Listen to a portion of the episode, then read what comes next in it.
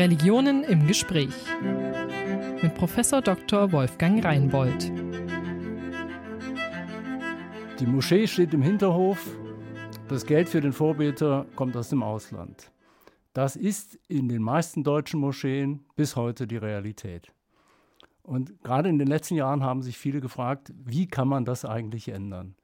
Und das ist ein Thema, das hat zu tun mit Geld. Das Geld kommt vielfach aus dem Ausland zurzeit. Und in diesem Zusammenhang ist oft die Forderung laut geworden, der deutsche Staat müsse einspringen und hier mindestens für eine Übergangszeit für eine Finanzierung von Moscheen sorgen, sei es direkt, sei es indirekt. Wir blicken heute grundsätzlich auf dieses Thema Staat und Religionsgemeinschaften und fragen, ähm, darf der Staat Religionsgemeinschaften eigentlich finanzieren? Und wenn ja, wie genau verhält sich das? Und ich bin sehr froh, dass heute ein ausgewiesener Experte zu Gast ist und begrüße herzlich zugeschaltet in Köln Professor Stefan Muckel. Schön, dass das klappt. Hallo. Sie sind äh, im, im, Feld, muss man Sie nicht vorstellen, Sie sind Leiter des Instituts für Religionsrecht an der Universität zu Köln und haben sich in den letzten Jahren in vielerlei Hinsicht mit diesem Thema befasst. Äh, unter anderem haben Sie zwei große Gutachten geschrieben zur Frage der Anerkennung äh, islamischer Religionsgemeinschaften in Rheinland-Pfalz, 2014 dann nochmal aktualisiert, 2018. Und auch schon diese Frage in, in großer Differenzierung sich vorgenommen, um die es heute gehen soll, nämlich äh, wie, wie geht das eigentlich, wo wären da Möglichkeiten, wo gibt es Grenzen? Eine, eine Broschüre der Friedrich-Ebert-Stiftung, die vor jetzt zweieinhalb Jahren etwa äh, erschienen ist. Insofern herzlichen Dank, dass Sie, dass Sie das möglich machen. Ich bin sehr gespannt. Ähm, ich habe, bin selbst hängen geblieben an dieser äh, Publikation. Am Schluss steht ein Zitat des ehemaligen Berliner Innensenators Erhard Körting, der dort sagt, er sei während seiner Tätigkeit häufig angesprochen worden in muslimischen Gemeinden mit dem Satz, warum die Kirchen vom Staat gefördert werden, die muslimischen Verbände und Moscheen aber nicht.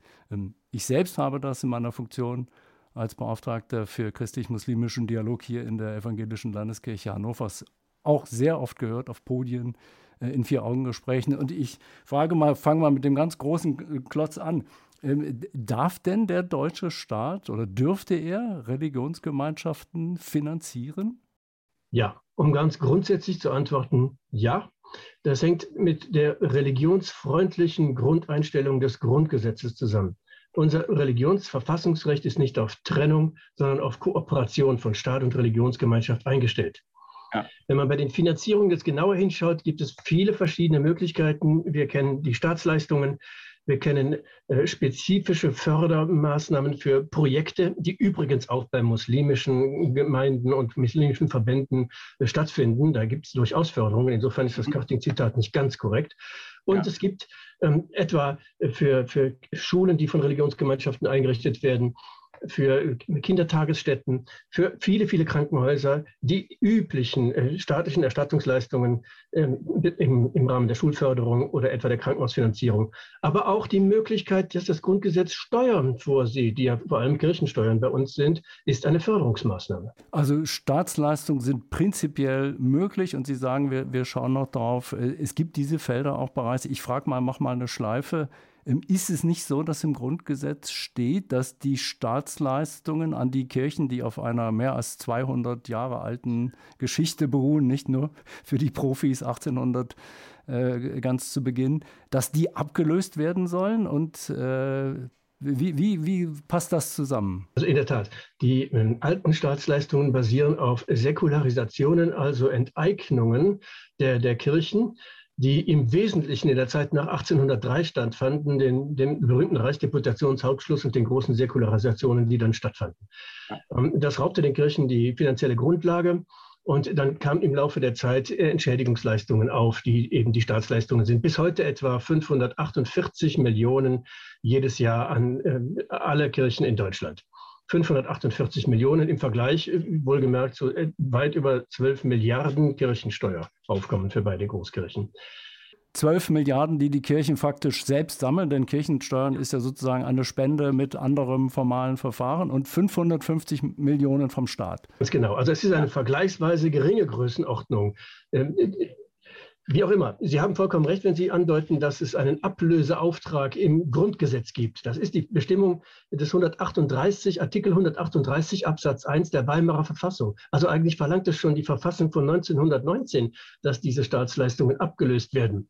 In einem geordneten Verfahren, wenn man auf dem Standpunkt stand, was damals Unrecht war, das kann auch durch Zeitablauf nicht recht werden. Das ist bis heute nicht geglückt, weil man immer sagte, das ist zu teuer, wir können das nicht ablösen.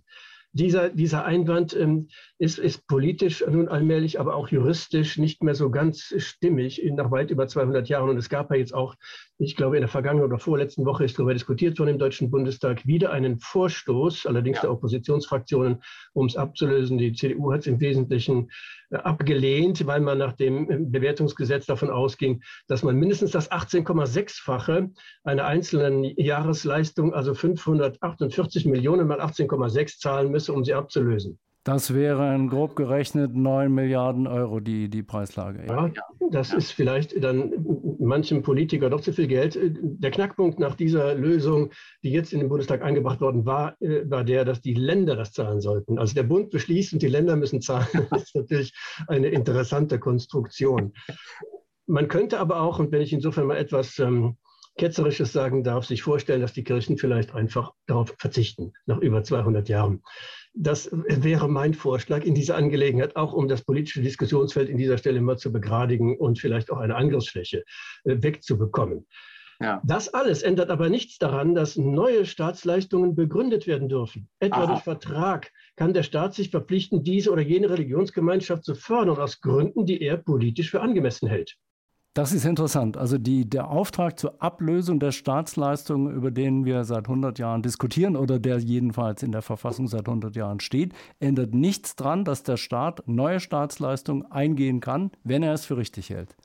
Vollkommen richtig. Denn diese ja. alte Bestimmung, der Ablöseauftrag, der, der, hat von der, von der Zielsetzung her die Funktion, endlich diese alten, auf 1803 zurückgehenden Staatsleistungen zu beseitigen. Das ändert ja. nichts daran, dass das religionsfreundliche Grundgesetz neue Staatsleistungen ermöglicht. Gibt, gibt es denn solche neuen Staatsleistungen für Religionsgemeinschaften? Hätten Sie da mal ein Beispiel? Praktisch in jedem Vertrag zwischen Staat und Kirche steht drin, dass diese Summe X äh, gezahlt wird jährlich, die dann jährlich äh, auch eine Anpassungsklausel vorsieht, etwa für in, in der Besoldungsgruppe bei einer Familie zwei Kinder, Besoldungsgruppe im öffentlichen Dienst A14. So äh, soll dann der Steigungssatz sein. Das, das steht praktisch überall, auch in den ähm, Verträgen mit den neuen Ländern nach 1990. Ja, das heißt, die Verträge, die geschlossen wurden, auch nach 1990, aber auch auf evangelischer Seite jetzt seit Lockemer Vertrag, die Beträge, die dort drin stehen, sind Staatsleistungen. Ja, in der Tat. Das ist nichts anderes als Staatsleistungen, aber auch ähm, ähm der Vertrag mit dem Zentralrat der Juden in Deutschland von 2003 sieht Staatsleistungen vor. Also es ist kein, keine, keine, keine christliche Singularität. Das ähm, ja. kommt überall vor. Die Kirchen sind dann frei, damit auch jetzt bei den Juden Rabbiner zu finanzieren und die Kirchen dürften damit Pastoren und Pastorinnen finanzieren. Ist es so? Die Kirchen sind frei darin, wie sie die Mittel verwenden. Das ist etwas anderes, als wenn eine Moscheegemeinde oder eine, eine Kirchengemeinde sich an, an, an, an einen staatlichen Finanzträger wendet und sagt, wir brauchen für dieses oder jenes Projekt äh, diesen oder jenen Betrag. Ja. Das ist dann zweckgebunden, als, als Religionssubvention. Gut, jetzt kommt natürlich sofort die Frage, wenn das so ist, was hindert, dass der Staat jetzt muslimische Religionsgemeinschaften in einer analogen Weise fördert? Nichts. Eigentlich nichts. Das Letzte, was ich erwähnt habe, das geschieht, und zwar in, in, großer Zahl. Auch muslimische Verbände, muslimische Religionsgemeinschaften, muslimische Moscheegemeinden fordern für konkrete Projekte staatliche Mittel an, beteiligen sich also an, an, an Ausschreibungen und dergleichen und bekommen die auch. Das äh, ist eigentlich vom, Grundsatz her eine ganz klare Sache. Ähm, das, was man natürlich sagen muss, ist, dass der Staat schon verpflichtet ist, mit Steuermitteln sorgsam umzugehen und genau hinzuschauen, wofür die verwendet werden. Ja. Also man kann jetzt nicht unbedingt immer mit dem, mit dem Gießkannenprinzip äh, alles gleich und auch nach formalen Kriterien vorgehen, etwa Mitgliederzahlen oder so etwas. Man muss schon, schon sehr differenziert und, und vorsichtig vorgehen. Es gibt ähm, einen, zwei, drei maßgebliche Grundsätze für jede Form von Religionssubventionierung. Das ist einmal der Grundsatz der Gleichbehandlung, den wir mit dem schönen Fremdwort Parität äh, versehen im Religionsverfassungsrecht und der Grundsatz der religiös-weltanschaulichen Neutralität.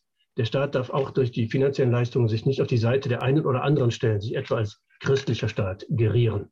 Ja. Also die, diese Rahmenbedingungen müssen eingehalten werden und dann sind, wenn man genauer hinschaut, noch ein paar mehr. Aber jedenfalls innerhalb dieser Rahmenbedingungen kann der Staat auch Differenzierungen vornehmen, etwa vom Gleichbehandlungsgrundsatz abweichen, wenn ähm, verhältnismäßig, ähm, sagen wir so, Gründe, die dem Verhältnismäßigkeitsgrundsatz standhalten, das äh, als berechtigt erscheinen lassen. Etwa wenn der Einfluss aus dem Ausland allzu stark erscheint. Ja. Zum Beispiel auch im Hinblick auf ein bestimmtes Projekt.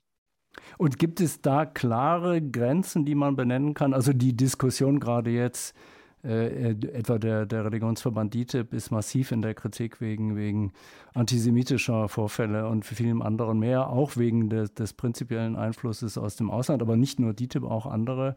Gibt es da klare Grenzen, die man benennen kann, oder ist das in jedem einzelnen Fall eine Ermessensfrage? Klare Grenzen gibt es leider nicht. Es ist äh, relativ wenig gesetzlich geregelt und das, was gesetzlich geregelt ist, ist auch nicht so klar, dass man es gewissermaßen mathematisch auf den Millimeter genau bestimmen könnte und könnte sagen, hier läuft die rote Linie und da seid ihr drüber gegangen und das geht nicht mehr. Ja. Wenn man sich zum Beispiel ähm, manchen Vorfall vorstellt, an den Sie eben äh, erinnert haben mit antisemitischen Äußerungen, dann können Sie natürlich nicht einen Religionsverband wie die DITIB mit 1,2 Millionen äh, Zugehörigen haftbar machen, weil in irgendeiner DITIB-Moschee äh, eines Landesverbandes vielleicht, ohne dass das bisher noch genau überprüft worden ist, ein Prediger oder ein Professor sich geäußert hat, dem antisemitische Äußerungen in früheren Jahren nachgesagt werden. Mhm. Da muss schon sehr differenziert hingeschaut werden, ähm, gerade bei den großen Verbänden, die eben auch sehr differenziert strukturiert sind. Ja, aber es wäre was anderes, wenn es jetzt vom Bundesvorstand kommt oder von Personen, die eine sehr wichtige Rolle spielen in einer solchen Struktur. Oder hätten Sie da auch noch ein weites Herz? Also wenn der äh, Bundesvorstand der DITIB sich jetzt in klar antisemitischer Weise und grundsätzlich antisemitischer Weise äußern würde, dann wäre es ohne jeden Zweifel äh, von Verfassungswegen gerechtfertigt, wenn der Bund dann sagen würde, diesen Verband fördern wir nicht mehr. Ja. Ich bin aber nicht ganz sicher, dass das auch für den Landesverband DITIB in Rheinland-Pfalz, Hessen, Niedersachsen oder so gelten muss die, äh, wie ich schon sagte, differenziert betrachtet werden müssen, ihre eigenständigen Grundsätze haben und auch in, durchaus in, in, einen gewissen Abstand zum Bundesverband geraten sind im Laufe der Jahre. Ja, und spielt die, die Rechtsordnung in dem Land, um das es geht, eine Rolle? Also sowas, man hört das häufig, wenn, wenn die Rede kommt auf Katar oder Saudi-Arabien, dass das gesagt wird, es geht nicht, weil dort gelten unsere rechtlichen Standards nicht. Ist das eine klare Grenze? Leider nicht. Also, äh, oder zum Glück nicht, denn der freiheitliche Staat orientiert sich grundsätzlich an den Verfassungsvoraussetzungen, äh, die er selber für sich aufgestellt hat. Und auch ähm, der Vatikan ist eine absolute Monarchie. Das würden Sie durchaus so auf die gleiche Stufe stellen, ja? Also das, das ist ja, wird ja häufig verwendet, dieses Argument mit dem Vatikan. Zum Beispiel im Hinblick auf die Trennung von Staat und Kirche wird häufig äh, gesagt, dass ähm, DITIB nicht in bestimmten Dingen eingebunden werden darf, weil in der Türkei nicht mehr hinreichend äh, deutlich zwischen Politik und Religion getrennt werde. Mhm. Aber die Trennung zwischen Staat und Kirche, die in Deutschland besteht, nach Artikel 137 Absatz 1 der Weimarer Verfassung, es besteht keine Staatskirche, heißt es da, die richtet sich an den deutschen Staat. Das ist keine verfassungsrechtliche Aufforderung an irgendwelche ausländischen Politiker oder, oder ausländische Staatswesen. Das, das, das, das kann natürlich nicht, nicht anders verstanden werden. Ungeachtet dessen gibt es im Einzelnen Gründe, die Einflüsse aus dem Ausland zurückzudrängen. So kann es zum Beispiel nicht angehen, dass in Artikel 7 Absatz 3 des Grundgesetzes formuliert wird, dass für den Religionsunterricht als ordentliches Lehrfach die Religionsgemeinschaften die inhaltlichen Grundsätze formulieren und gleichzeitig etwa der ausländische Staat, eine, eine, ausländische Stelle einer mit ihm verbundenen Religionsgemeinschaft diese Grundsätze ins, ins Heft diktieren würde. Das geht ja. nicht. Das wäre so ein Punkt, aber das ist eben das, das, Problem. Es gibt keine klaren Grenzen, sondern sie müssen fallbezogen und sehr differenziert herausgearbeitet werden. Also dies wäre gewissermaßen dann ein Eingriff in deutsche Bildungs-, ja, Hoheitsrechte oder wenn ich das laienhaft so sagen darf, ja, was nicht ginge. Klar, die, die, die, die Schule ist ähm, eine Angelegenheit der Länder.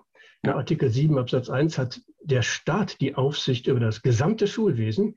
Und da kann es nicht sein, dass irgendein ausländischer Staat durch eine Hintertür Einfluss nimmt, inhaltlichen Einfluss nimmt. Ja. Deshalb fordern wir für den Religionsunterricht aus verfassungsrechtlicher Sicht eine weitreichende Selbstständigkeit der jeweiligen Religionsgemeinschaft. Spielt denn die Frage, die oft in dem Zusammenhang auch diskutiert wird, nach Körperschaften des öffentlichen Rechts eine Rolle? Wir haben ja die Situation, grob so, dass es zwei Gruppen gibt, die so im weiten Feld der Muslime äh, hinzugerechnet werden, die aber beide weit außerhalb des Hauptstroms liegen, nämlich die Ahmadiyya Muslim Jamaat und die Aleviten äh, in Nordrhein-Westfalen jetzt Körperschaft sind, alle anderen nicht.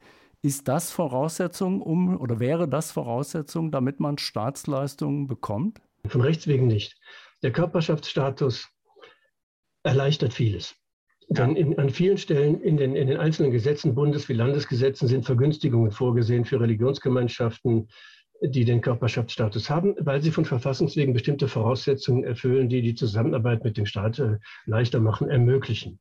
Das betrifft auch durchaus das, was wir negative Subventionen nennen, also etwa Gebührenbefreiungen, ähm, Steuerbefreiungen, äh, Gemeinnützigkeitsregelungen im Steuerrecht. Da haben Körperschaften es leichter. Körperschaften des öffentlichen Rechts haben es auch leichter äh, als Religionsgemeinschaften, wenn sie etwa Kindertagesstätten er errichten wollen. Mhm. Sie sind als Träger der freien Jugendhilfe von Gesetzes wegen anerkannt, ja. während alle anderen freien Träger in, jeder einzelnen, in jedem einzelnen Fall ihre, ihre Anerkennung äh, erst noch erstreiten müssen. Das ist da schon erledigt. Was aber unsere Finanzierungsfrage anbetrifft, äh, Religionsgemeinschaften, die Körperschaften des öffentlichen Rechts sind, können von Verfassungswegen Steuern erheben. Ob sie das machen, ist eine andere Frage. Es ist ihnen völlig freigestellt. Muslimische Verbände wollen das wohl gar nicht, aber, aber viele andere machen das und auch jüdische Gemeinden erheben Steuern. Ähm, und, und man kann ja auch unterschiedlich darüber diskutieren. Die Kirchenaustrittszahlen sprechen da ja viel, vieles aus, was wir jetzt nicht ansprechen müssen. Aber jedenfalls ähm, darüber hinaus gibt es keinen Grund, die Religionsgemeinschaften bei der Förderung etwa bei, von bestimmten Projekten oder auch bei Staatsleistungen, die vertraglich vereinbart werden können, unterschiedlich zu behandeln. Körperschaften anders als diejenigen, die diesen Status nicht haben und vielleicht aus religiösen Gründen nicht haben wollen. Also es ist nicht unbedingt eine Voraussetzung. Es genügt im Grunde, ich spitze jetzt mal zu, wenn man ein EV ist. Ne, das genügt das Rechtsraum völlig, ja. Ja, das ist in der Tat äh, auch, ist es so. Beim eingetragenen Verein hat man automatisch gewisse Strukturen, die die Religionsgemeinschaft in, eine, in eine, einen Weg auf den, zum Körperschaftsstatus bringen. Ja. Das ist einfach in vieler Hinsicht dann institutionalisiert. Das deutsche Vereinsrecht sieht das vor. Aber selbst wenn Sie nicht eingetragener Verein wären, könnten Sie Religionsgemeinschaft sein und staatliche Förderungen genießen. Ah, also noch unter diesem Niveau wäre es möglich, ja. Selbstverständlich. Es kommt auf die inhaltliche Struktur an, nicht auf die formale, ob die jetzt eine Eintragung im Vereinsregister haben. Gut, das heißt, ähm, ich werde mal ähm, ein bisschen konkreter noch in, diesem, äh, in dieser Broschüre der Friedrich-Ebert-Stiftung aus 2018 äh, schreiben auch einige Verbandsvertreter und drinnen und machen Vorschläge, wie sowas aussehen könnte. Ähm, ich zitiere mal, mal zwei solche Vorschläge, die dort gemacht werden. Erstens die Gründung einer islamischen Stiftung, die Geld annimmt und damit Moscheen kauft, Imame bezahlt und so weiter. Wäre das juristisch möglich, zulässig? Also denkbar ist das natürlich. Man muss ähm, allerdings bei Stiftungsmodellen bedenken, dass auch die Stiftung als Rechtsform ähm, Probleme mit sich bringt. Das fängt ja schon dabei an, dass Sie einen sehr potenten Stifter brauchen um wirklich ähm, eine, eine, eine Finanzierung auf die Beine zu stellen aus den Erträgen des Stiftungskapitals, ja. muss man schon ein ganz erhebliches Stiftungskapital zusammentragen. Und ähm, da stellt sich die Frage, wo soll das herkommen? Jetzt könnte man sich natürlich vorstellen, dass das der deutsche Staat übernimmt im Zuge der Religionsförderung, aber dann müsste er, wie gesagt, Gleichbehandlung gewährleisten, also im Grunde auch alle kleineren Verbände und andere Verbände in ähnlicher Weise, vermutlich auch strukturell ähnlicher Weise fördern. Und so genau wird man kaum noch hinschauen können. Das ähm, zweite grundlegende Problem bei jeder Stiftung ist, dass der Stiftungszweck klar formuliert werden muss und da kann man auch nicht ohne weiteres später noch mal etwas daran ändern. Ja. Also wenn man nun sieht, an der oder jenen Stelle müssten wir eigentlich ein bisschen nachjustieren, dann können Sie nicht, wie das in, in Landes- und Bundesgesetzen möglich ist, das, das Recht ändern oder vielleicht in Vertragsverhandlungen eintreten. Bei Verträgen ist ja überall eine Freundschaftsklausel vorgesehen für Meinungsverschiedenheiten, sondern dann ist es richtig schwierig, weil, weil die Stiftungen schon eine, eine gewisse Ewigkeitsfunktion mit sich bringen. Die Unabhängigkeit der Stiftung, wer soll das eigentlich prüfen? Die, die, die, Stiftungsaufsicht, äh, wenn man an, an, Stiftungen im religiösen Komplex denkt, dann denkt man natürlich auch an kirchliche Stiftungen. Die, die sind völlig anders strukturiert, was die, was die Stiftungsaufsicht anbetrifft, als staatliche Stiftungen oder die Stiftungen, die staatlichem Recht unterliegen. Dann haben wir Stiftungen bürgerlichen Rechts und Stiftungen öffentlichen Rechts. Also wenn man da genau hinschaut, dann, dann tun sich Fragen über Fragen auf. Das größte Problem scheint mir aber zu sein, dass es halt eine, eine gewisse paternalistische Grundtendenz hat. Wenn vorgeschlagen wird, der Staat oder der ausländische Staat, mehrere ausländische Staaten müssten Geld zur Verfügung stellen, damit die Religionsgemeinschaften hier in dieser oder jenen Form davon leben können. Unsere Verfassung geht davon aus, dass die Religionsgemeinschaften das für sich selbst organisieren. Zum Beispiel die Voraussetzungen dafür schaffen, dass sie Körperschaften werden und Steuern erheben können bei ihren Mitgliedern. Ja. Oder dass sie Beiträ ein Beitragssystem etablieren als eingetragener Verein, also Beiträge bezahlen. Das, das, das, geschieht auch.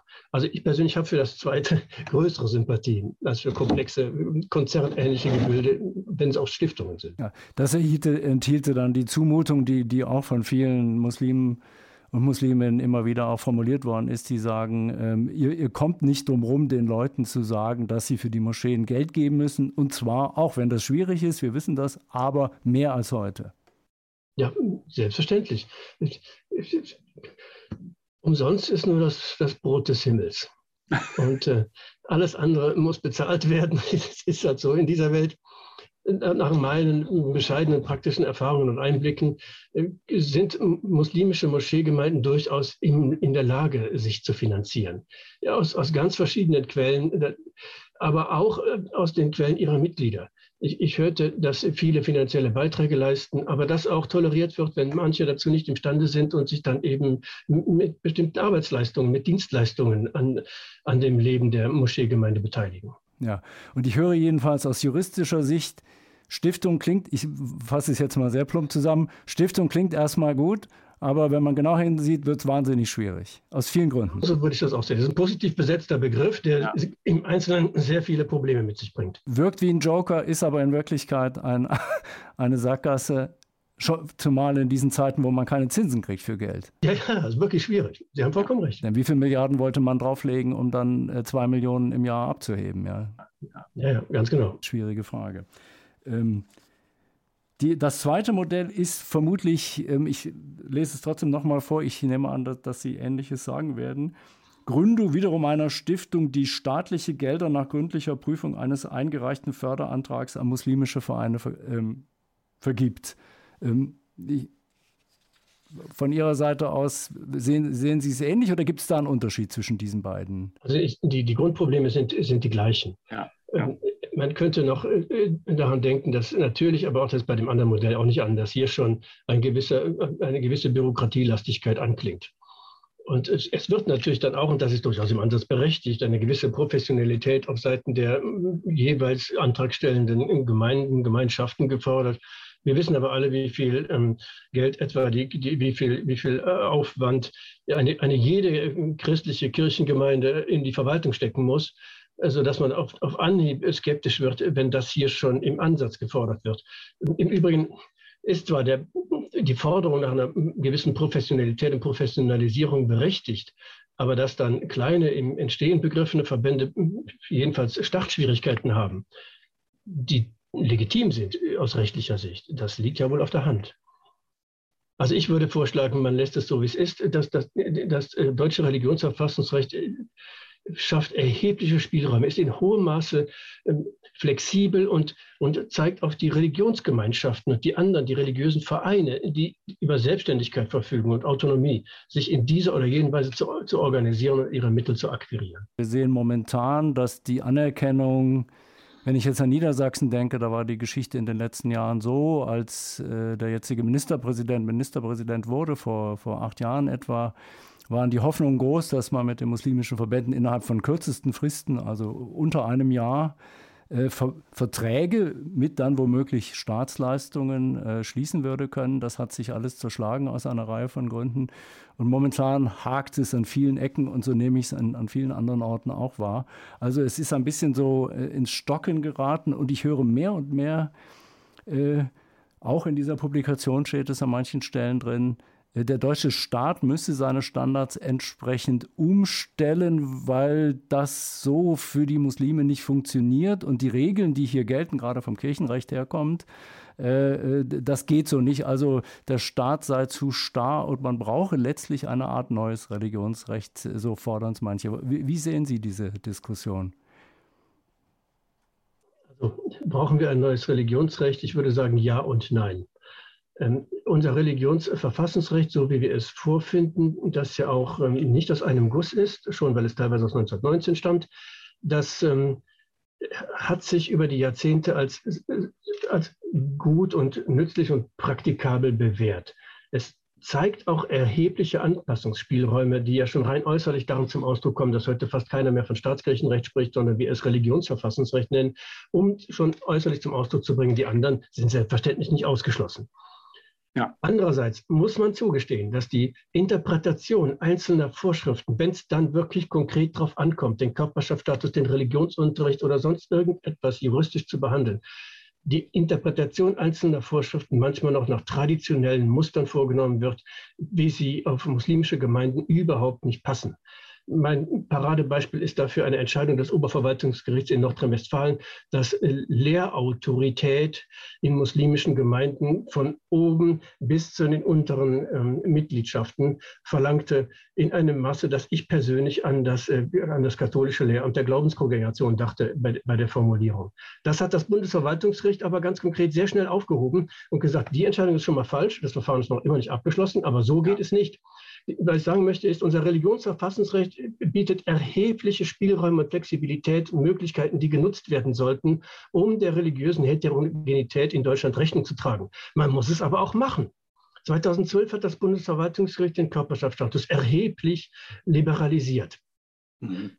Der, der, Begriff der Religionsgemeinschaft für den Religionsunterricht ist seit Jahren in der Diskussion. 2005 hat das Bundesverwaltungsgericht da schon die, die, die Grenzen weitergefasst. Aber selbst das ist wahrscheinlich noch zu eng und da wird viel diskutiert und je länger wir darüber nachdenken, umso deutlicher wird die alten Anforderungen, die etwa, was den Begriff der Religionsgemeinschaft anbetrifft, auf Gerhard Anschütz zu Zeiten der Weimarer Verfassung zurückgehen, die passen nicht mehr. Das kommt aber tatsächlich in der Justiz vielleicht noch nicht überall in der gleichen Deutlichkeit an, wie wir uns das wünschen würden. Das muss sich ändern, nicht die normativen Grundlagen des Also ich fasse noch mal grob zusammen. Die Grundlagen sind solide, und ich meine, ich sage persönlich als Nichtjurist manchmal, wenn ich, wenn ich das Grundgesetz lese, aus heutiger Sicht, es ist ja wie ein Wunder, dass man diesen Text damals schon so geschrieben hat, weil er klingt ja überhaupt nicht christlich irgendwie, obwohl alle das natürlich gedacht haben. Aber es ist ja völlig offen für, für jedweder, würden Sie auch so sehen. Ja? Also die Grundlage ist äh, solide nach wie vor. Ja, vollkommen. Das, das Grundgesetz ist religiös weltanschaulich neutral formuliert, ist, legt auf Gleichberechtigung Wert. Schon der Begriff der Kirche kommt nur in dem Wort Staatskirche vor. Es besteht keine Staatskirche. Ja. Im, im, Im, Arbeitsvertrag für die, im Vertrag für die Arbeit der Europäischen Union und dem Unionsvertrag kommt, kommt der Begriff Kirche viel häufiger vor. Das ist im Grunde viel weniger neutral, obwohl es viel jünger ist alles. Das, das ja. Religionsverfassungsrecht des Grundgesetzes ist gut geeignet für die Zukunft. Man muss es aber auch anwenden. Und anwenden heißt dann in der konkreten Auslegung Gerichtsurteile und so weiter. Oberverwaltungsgericht Münster wird eine wichtige Frage werden. Äh, denn da geht es ja um die, um die Frage von, wenn ich mich recht entsinne, Zentralrat und Islamrat, nicht? Ganz genau. Um ja. die Einrichtung von Religionsunterricht. Ein Verfahren, das immer noch nicht abgeschlossen ist, jetzt wieder beim OVG liegt. Mal sehen, was, was dem Senat jetzt, jetzt wieder einfällt. Man kann nur hoffen, dass da irgendwann das, das Umdenken anfängt und man sich klar macht, ähm, es ist nicht mehr so wie früher in den, in den 70er und 80er Jahren, als man im Wesentlichen mit zwei religiösen Blöcken christlicher Provenienz zu tun hatte. Das Leben ja. hat sich geändert, die Gesellschaft hat sich geändert und das Recht muss dem Rechnung tragen. Es kann es aber auch. Juristen, mit denen ich diskutiert habe, sagen, ähm, der die Anforderung, dass der Staat wissen möchte, für wie viele Leute spricht eine solche Gemeinschaft eigentlich, die ist aber nach wie vor berechtigt, auch aus Ihrer Sicht. Also, dass man sagt, wir möchten wissen, wie viele Leuchtchen sind das? Es genügt nicht, dass sie einfach sagt, wir sind viele? Nee, es, auch da ja und nein. Natürlich kann man nicht einfach behaupten, wir sind viele. Aber ja. es ist durchaus ein legitimes, vom Grundgesetz Artikel 4 der Religionsfreiheit geschütztes Interesse, dass Muslimen und muslimische Gemeinden, Gemeinschaften nicht in gleichem Maß eine Mitgliedschaft kennen, wie die christlichen Kirchen das haben. Ja. Eine Verkirchlichung ist dem Islam nun mal fremd. Solche Institutionen hat er nicht. Trotzdem haben diese, diese Gemeinden und Gemeinschaften schon ähm, Institutionen hervorgebracht, die natürlich nach dem Muster der christlichen Organisationen strukturiert sind. Aber bis zum letzten Punkt können die nicht gehen. Sonst laufen die, äh, laufen die Mitglieder denen natürlich weg oder die, die Gläubigen, die ihnen äh, zugehörig ja, sind. Ja. Man kann bei der Anmeldung in den Religionsunterricht auch äh, den Eltern ein, ein Papier vorlegen, auf dem sie ankreuzen, welchem Religionsunterricht das Kind äh, angehören soll. zu, in welchem das, welchen das hineinkommen soll. Man muss nicht von vornherein eine kopfgenaue mitgliedschaftliche Erfassung für jeden Einzelnen verlangen. Also auch da aus Ihrer Sicht mehr Flexibilität und ich sage mal, wir haben jetzt immer muslimisch gesagt, ähm, aber es trifft natürlich für Hindu oder buddhistische oder andere Gruppen in derselben Weise zu, weil auch dort die kirchlichen Strukturen nicht bekannt sind. Und das Lehramt, letzte Frage, ähm, ich habe verstanden, es muss nicht sein wie in der katholischen Kirche, aber dass, dass man sagt, wir möchten wissen, was bei euch gilt und was nicht, ist das, ist das schon zu viel oder, oder würden Sie sagen, das ist legitim? Na, es ist so. Das Bundesverwaltungsgericht hatte identitätsstiftende Aufgaben des Dachverbandes für die darunterliegenden Verbände gefordert. Ja. Und da war in einem Verband vorgetragen worden, es gebe schon so etwas, dass äh, der, der Dachverband eine gewisse Autorität für die Inhalte äh, dessen hat, was unten auch ankommen soll.